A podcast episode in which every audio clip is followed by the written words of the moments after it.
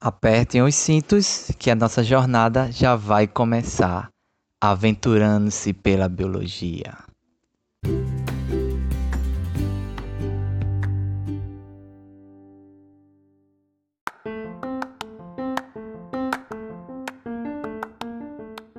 Fala, meu querido! Chega junto que aí vamos zarpar numa nova aventura, porque esse é o meu, esse é o nosso aventurando-se pela biologia. E se você está aqui, você está aí por dentro da nossa grande jornada em relação aos conteúdos da biologia. Então vamos lá, gente.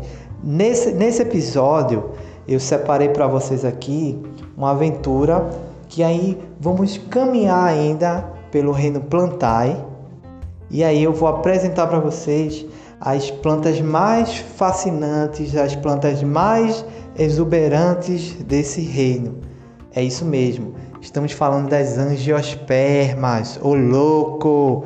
Vejam bem, gente, as angiospermas, muitos autores aí é, falam que elas são as plantas superiores Agora, superiores em que sentido?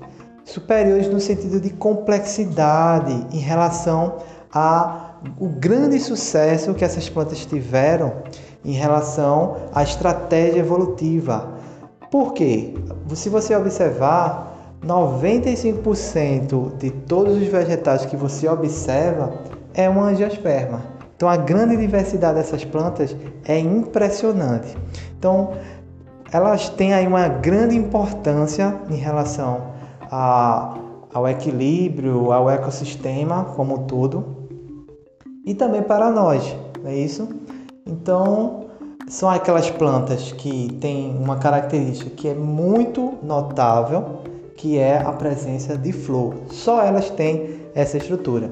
Mas vamos falar, vamos fazer um checklist aqui de todas as características que a gente pode citar das angiospermas. Vamos lá. Elas são embriófitas.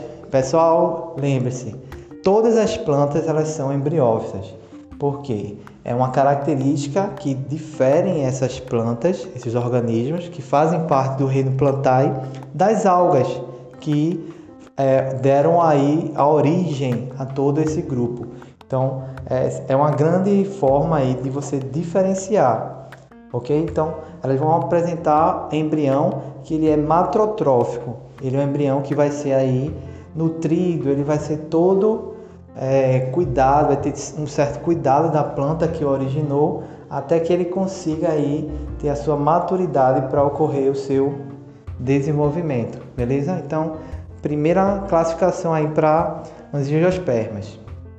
E você vai notar aí nessa nossa jornada que as angiospermas, na sua escalada aí de complexidade, elas vão apresentar todas as características apresentadas, pelo menos as gerais das outras plantas, briófitas, pteridófitas e gimnospermas, e elas vão ter algo a mais, vai ter características a mais. Então vejam, elas são embriófitas, elas são espermatófitas, não é isso?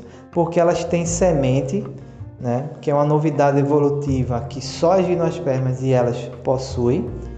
Elas são fanerógamas porque elas apresentam o órgão reprodutivo visível, que no caso aí é a flor. Então a gente vai ver com detalhes aí a estrutura desse órgão, que serve aí para que elas se reproduzem e elas fazem isso com uma eficiência incrível.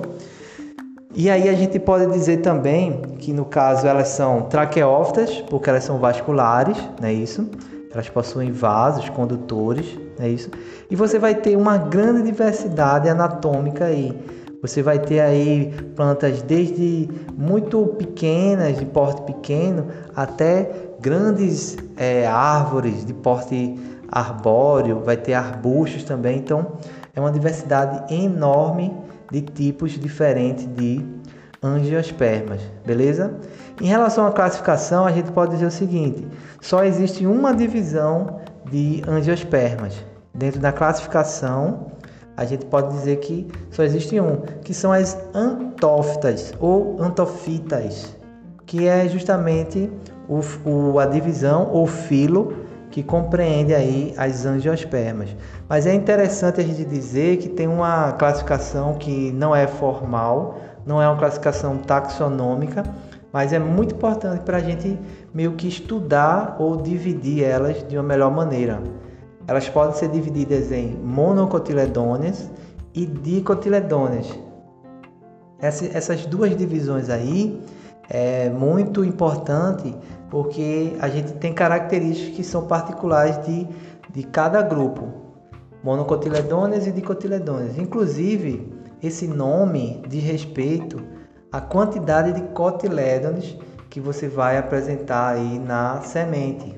Cotilédones ele vai ser uma estrutura que vai guardar nutrientes para que o embrião ele consiga germinar.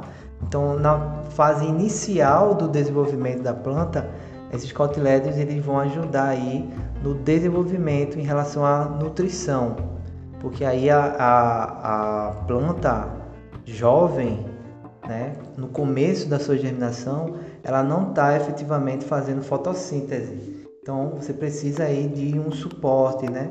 uma reserva nutritiva. Então os cotilédones ajudam nisso aí. Então as monos só vão apresentar um cotilédone e as dicotiledôneas vão apresentar dois cotilédones. Beleza? Pronto. Então fizemos aí um, uma lista de características das angiospermas, mas aí a gente tem aí algumas coisas ainda para falar sobre essas plantas. Falamos aí da reprodução, não é isso? Então, na reprodução das angiospermas, como todas as plantas, elas têm um ciclo de vida chamado de haplodiplonte ou simplesmente diplobionte, como alguns autores chamam. Isso significa que elas vão ter uma alternância de geração, onde vai ter uma geração que ela vai ser haploide e outra geração que vai ser diploide. No caso, a gente está falando de uma planta esporófitica, que é uma planta diploide, e uma, e uma fase que vai ser gametófita, que é haploide. Sendo que aí a fase gametófita ela é muito reduzida. Se você comparar com as briófitas, que são as mais simples, ah, você vai ter uma grande diferença aí em relação à predominância dessas fases. Então lá nas briófitas, a fase mais dominante é o gametófito. Já nas angiospermas, você vai ter o esporófito praticamente dominando e restringindo a fase gametofítica só quando ela vai se reproduzir, que é quando você tem a formação da flor e aí você tem a, a produção desse gametófito aí, o desenvolvimento desse gametófito, beleza? Então, já quem está falando de reprodução, a gente precisa destacar que elas não dependem mais de água para se reproduzir. Então, desde as gimnospermas, se você for fazer uma escalada aí de complexidade, já não se tinha mais essa dependência da água, não é isso? Então, elas realmente é, é, tiveram essa adaptação. Isso foi uma vantagem para o sucesso delas em relação à evolução. E aí é, você não tem mais essa dependência, até porque você tem aí uma, uma alta apomorfia, que no caso é a flor, onde você vai ter aí uma estrutura reprodutiva muito eficiente e aí você vai ter a produção do grão de pólen que no caso aí vai conter aí o gametófito, né? Onde vai ser produzido o gameta masculino no caso. Então, vamos destrinchar aí o ciclo reprodutivo das angiospermas. Primeiro a gente tem que dizer, isso é bem notável, que o órgão reprodutor é a flor, não é isso? Se você pegar as gimnospermas, o órgão reprodutor é o estróbilo, mas aí nas angiospermas é a flor. Então é ali que vai ter aí toda a questão reprodutiva, né? As estruturas reprodutivas masculinas e femininas. Existem plantas que são monóicas, que aí você vai ter as duas estruturas reprodutivas numa flor só, né? ela ser hermafrodita. Então você tem aí plantas que também são dioicas, que vão ter aí é, sexo separado, ok? E aí o que acontece? A parte masculina ela é, vem de uma estrutura chamada de antera. Essa antera, ela geralmente vem em conjunto, vai, vai ter várias anteras numa flor, aí vai depender da espécie.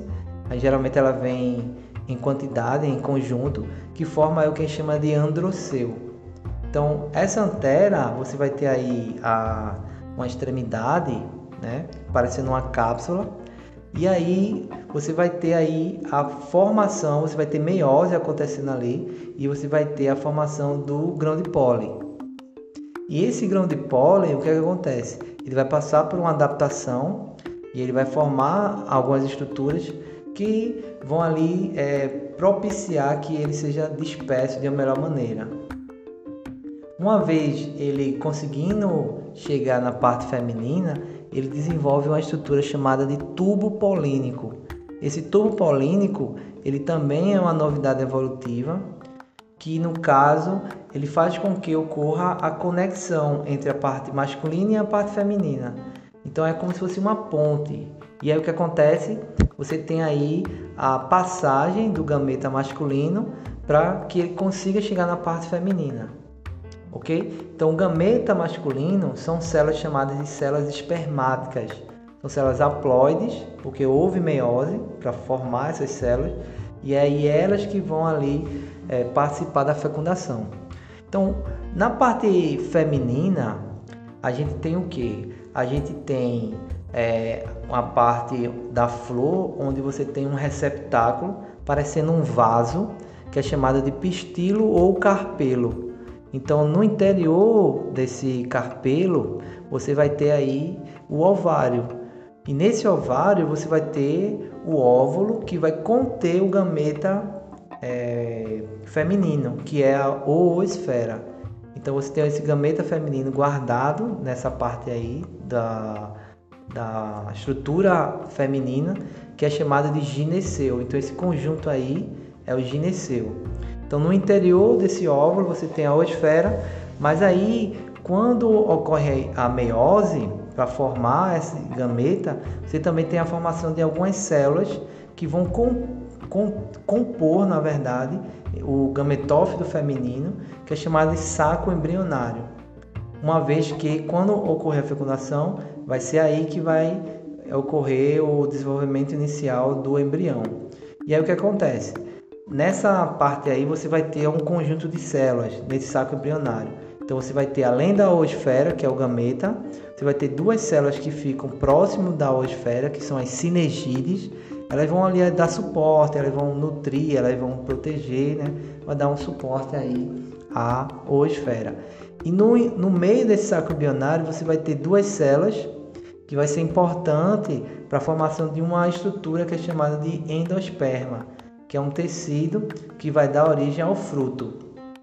É um tecido triploide, porque ele vai se unir a uma das células espermáticas e aí vai ocorrer a formação desse tecido que vai dar origem ao fruto. E tem algumas células que ficam opostas à oosfera, fazendo esse conjunto aí, que são as antípodas, que elas ficam na parte oposta da oosfera. Isso no saco embrionário. Então, ok, gente. Uma vez é, o gameta masculino chegando, é, fazendo a conexão com o tubo polínico, e aí você tem a fecundação ocorrendo entre os gametas, né, a célula espermática masculina e a oosfera, que é a parte feminina, o gameta feminino, ocorreu fecundação, você vai ter aí desenvolvimento do embrião. E uma das células espermáticas, porque são duas, né? É, além da meiose, você tem mitose acontecendo para poder você duplicar a, essas células espermáticas e uma delas vai se unir às duas células que estão no meio do saco embrionário para formar o endosperma, que é um tecido triploide. Ok, terminando essa fase, aí você tem a formação da semente, você tem a formação desse endosperma que dá origem ao fruto e aí finalizando aí na essa, esse ciclo reprodutivo. E a gente precisa destacar que o fruto, que também é uma novidade evolutiva da, das angiospermas, a gente não pode deixar de falar, ele vai dar aí uma vantagem para essas plantas em relação à dispersão da semente. porque aí geralmente os frutos eles são atrativos para outros seres que vão aí é, ser dispersores dessa semente. Então por isso você tem uma eficiência muito grande em relação à dispersão e aí você propicia que essas, essas plantas elas consigam desenvolver em outros lugares, né, colonizando aí várias partes aí de terreno, né, vamos dizer assim, de lugares, né, de regiões. Então isso é muito importante, beleza? Então é isso, gente. Então bons estudos para vocês e aí a gente continua numa próxima aventura, beleza?